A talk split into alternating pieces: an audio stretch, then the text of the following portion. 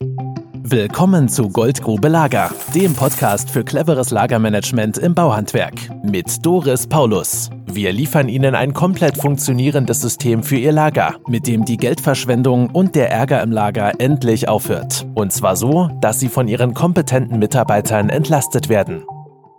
Hier an der Stelle unterbreche ich jetzt ganz kurz, ihr lieben Zuhörerinnen und Zuhörer. Und zwar möchte ich auf unseren YouTube-Channel aufmerksam machen.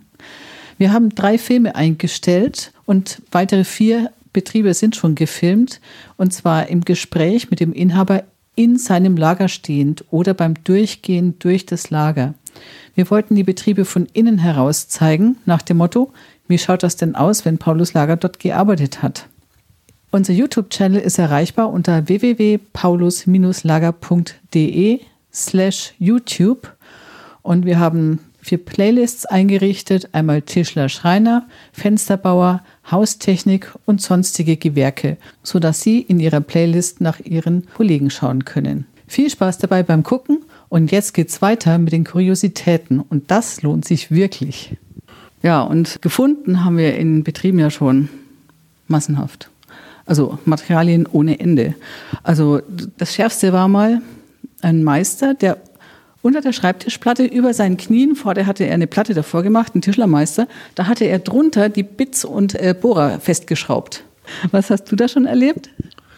Ich habe mal in, einem, in einer Tischlerei erlebt, dass das Schleifpapier für den Lackschliff beim Einkäufer im Büro gelagert hat. Und zwar war das auf eine Erfahrung zurückzuführen, dass bei einem großen, wichtigen Auftrag auf einmal kein Schleifpapier für den Zwischenschliff mehr da war.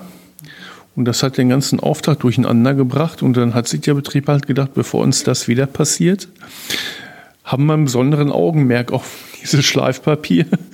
Und, und damit es uns nicht ausgeht, wird das halt beim Einkäufer äh, hinterlegt, damit der auch rechtzeitig wieder nachbestellen kann. Wow, ist das jedes Mal was anderes, oder? Ja. Das ist unglaublich. Und was hast du erlebt? Ja, also ich sag mal, Verbrauchsmaterialien werden ja in vielen Handwerksbetrieben erstmal unter Verschluss gehalten. Das ist ja schon fast Standard, bevor wir kommen, dass die erstmal Leute, Anführungszeichen, betteln müssen, wenn sie einen neuen Zollstock oder einen Bleistift oder was auch immer brauchen. Ich hatte auch einen Betrieb, da waren die blauen Säcke zum Beispiel unter Verschluss. Warum auch immer, verstehe ich bis heute nicht. Ja, und also es gibt die tollsten Dinge, was in Betrieben auftaucht. Ich hatte einen Betrieb im Osten, da tauchte zum Beispiel auch äh, eine alte Beatmungsmaschine aus dem Krankenhaus auf während des Projektes, die irgendwo in der Ecke stand. Also die müssen die aus irgendeinem Krankenhaus mal mitgenommen haben, wo sie was montiert haben oder wie auch immer, wo die weggeschmissen werden sollte und die stand da. Und äh, die wurde dann aber auch nicht entsorgt, sondern die hat der Chef sich dann auf den Anhänger gepackt und zu Hause in seine Scheune geschoben, privat. Nee. Die Frau war ganz unglücklich, dass das Zeug jetzt nach Hause gab. Aber mir war es in dem Moment egal. Hauptsache, sie war erstmal aus dem Betrieb verschwunden. Nee. Ja.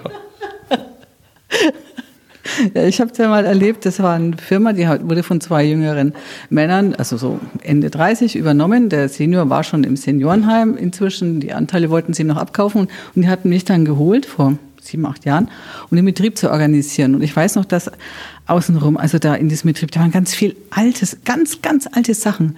Ölfässer voll mit unbekannten Flüssigkeiten. Also da hat irgendwer ganz viel Material gebunkert aus Angst, nicht genug zu kriegen oder zu haben nach dem Krieg. Und wie wir dann diese Flächen geräumt haben, da kamen Karbitöfen zum Vorschein. Also es ist 20er Jahre Technik. So, so von den alten Motorrädern kenne ich das, die Karbidlampen vorne. Ne? Und es ist unglaublich, auf was man da für Sachen stößt. Hast du da auch noch so Beispiele? Nee, sowas nicht, aber ich habe noch ein Beispiel, wo ein Mitarbeiter gestört hat im Projekt. Und zwar ähm, war das so, dass ähm, der Betrieb in der zweiten Generation lief. Ja, und der Altgeselle, der hat schon beim Vater mitgearbeitet, hat den Junior praktisch auch mit ausgebildet ne, und ist dann auch beim Junior geblieben lange Jahre. Und dann habe ich im Rahmen der Lagerplanung das Projekt vorgestellt und dann hat sich dieser, dieser Altgeselle halt rausgenommen, hat sich vor seinen Chef hingestellt und gesagt, hör mal, Werner, mit dem Geld kannst du doch bestimmt was, an, was Besseres anfangen, oder nicht? Ja, und das fand ich sehr, sehr, sehr unverschämt, was er da gemacht hat. Denn der Betrieb, der sah wirklich uselig aus. Ne? Es waren nämlich noch eine Menge Altmaterialien vom Senior, der schon bestimmt zehn Jahre nicht mehr im Betrieb war, irgendwo mit in den Regalen drin. Also da war wirklich Handlungsbedarf angesagt und der stellte das dann auf diese Art und Weise in Frage. Man hat es auch hinter in der Projektwoche dann gemerkt, dass er wirklich so ein kleiner König war innerhalb der, der Monteursbelegschaft. Und ähm, ja, an der Stimmung, ähm, er hat wirklich eine herausgehobene Stellung gehabt, ähm, hat sich bedienen lassen von den anderen und ähm, ja, war wirklich unangenehm, mit den Menschen zusammenzuarbeiten. Letzten Endes haben sich die beiden dann nach dem Projekt getrennt. Ja. Ich glaube, es war besser so. Ja, mir ist mal was passiert, da bin ich gar nicht so arg stolz drauf. Das ist ja eher peinlich. Das war ein Projekt von dir, Miguel. Da habe ich dich mal besucht in dem Projekt. Das ist nicht so weit weg gewesen von uns. Und da kam ich an einem Mittwochmittag und da hast du eine Schulung gemacht. Und da war die, die Mannschaft, da waren war die Stimmung total schlecht, total gegen das Projekt. Und der Chef und die Chefin haben sich die ganze Woche nicht gezeigt. Bei keiner Schulung waren die mit dabei im Projekt. Du hast das ganze Projekt alleine geführt. Die haben nirgends mal zu einem Zeitpunkt gesagt, so, wir wollen, dass ihr das macht und wir stehen dahinter und der Berater hier, der macht das jetzt, weil wir das wollen. Das zu keinem Zeitpunkt. Und ich habe Mittwochmittag gesehen, wie schlecht die Stimmung ist und dann war für mich Alarm, weil wenn bis Mittwochmittag die Stimmung noch nicht gedreht ist und die Leute sagen, ja geil, endlich machen wir sowas, dann ist die Gefahr ganz groß, dass es kippt und das Projekt ist verloren. Und die haben 30 Mann, die haben richtig viel investiert. Und dann habe ich mir den Chef und die Chefin geschnappt und dann habe ich die geschimpft.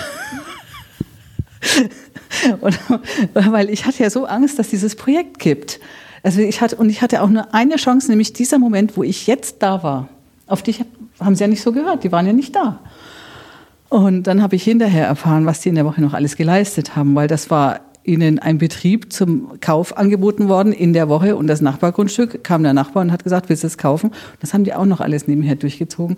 Es war enorm und die Frau war hochschwanger, also es war eine riesen Belastung und dann habe ich die auch noch geschimpft. Oh, Ui. Was gibt es noch so, was ihr so erlebt habt mit ähm, Masseneinkäufen oder Insolvenzkäufen oder so? Nix? Oh, ich schon.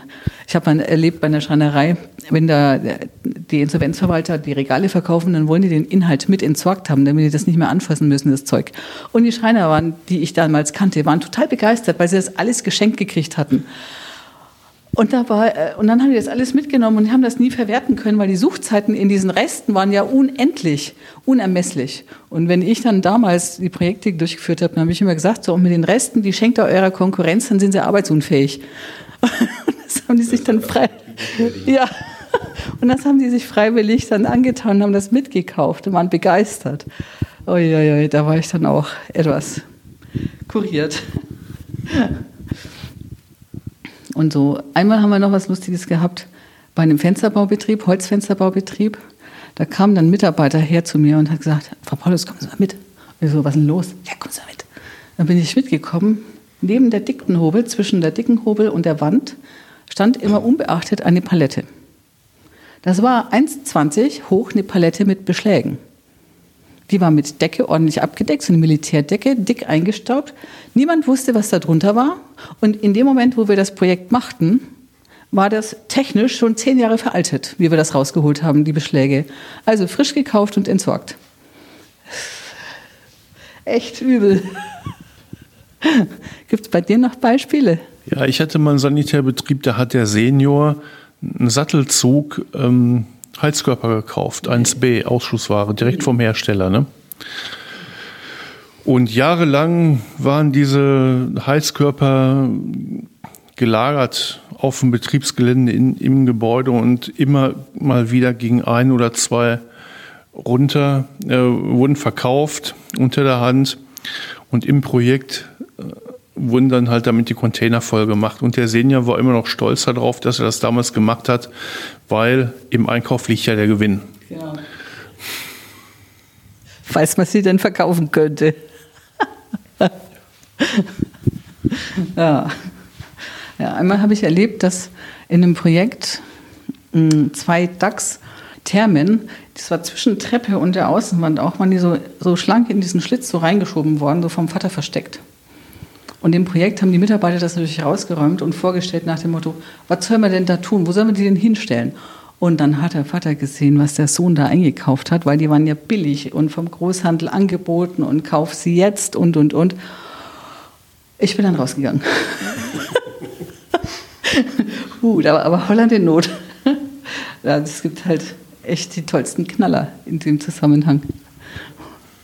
Was gibt es noch alles, was wir Schönes gefunden haben? Ähm, ja, fünf Fußbodenrollenrohr habe ich nochmal gefunden, also vielmehr die Mitarbeiter gefunden. Und da war natürlich auch so im ganzen Betrieb, boah, da sind sie, wisst ihr noch vor zwei Jahren, wir haben so gesucht, wir wollten auf Baustelle los, wir wussten, dass sie geliefert waren, wir haben gesucht wie die Wilden, wir haben nichts gefunden. Jetzt habe ich sie gefunden im ersten Stock hinterm Handlauf von der Treppe, direkt oben.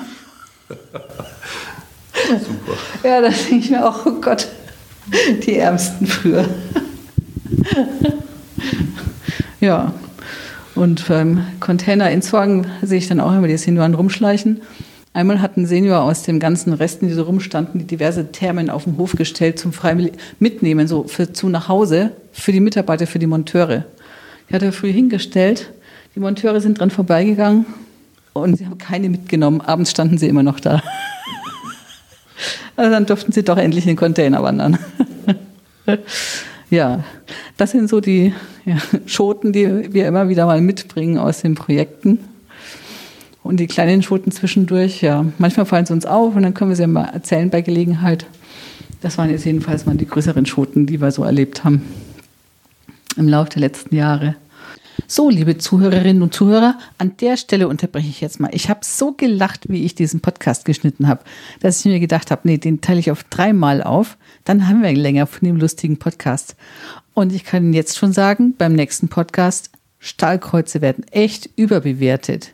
Viel Spaß, bis nächste Woche. Tschüss. Ja, wenn es euch gefallen hat, dann freuen wir uns. Wir freuen uns auch über 5-Sterne-Bewertungen in iTunes und erzählen Sie von uns doch und geben Sie das gerne weiter. Und ansonsten wünschen wir Ihnen weiterhin gute Geschäfte und dass es Ihnen nicht so ergehen möge wie den Betrieben, von denen wir heute erzählt haben. Wir, das waren Miguel Caposti. Ciao. Matthias Oelze. Tschüss. Und Doris Paulus von Paulus Lager. Tschüss und bis zum nächsten Mal. Das war Goldgrube Lager.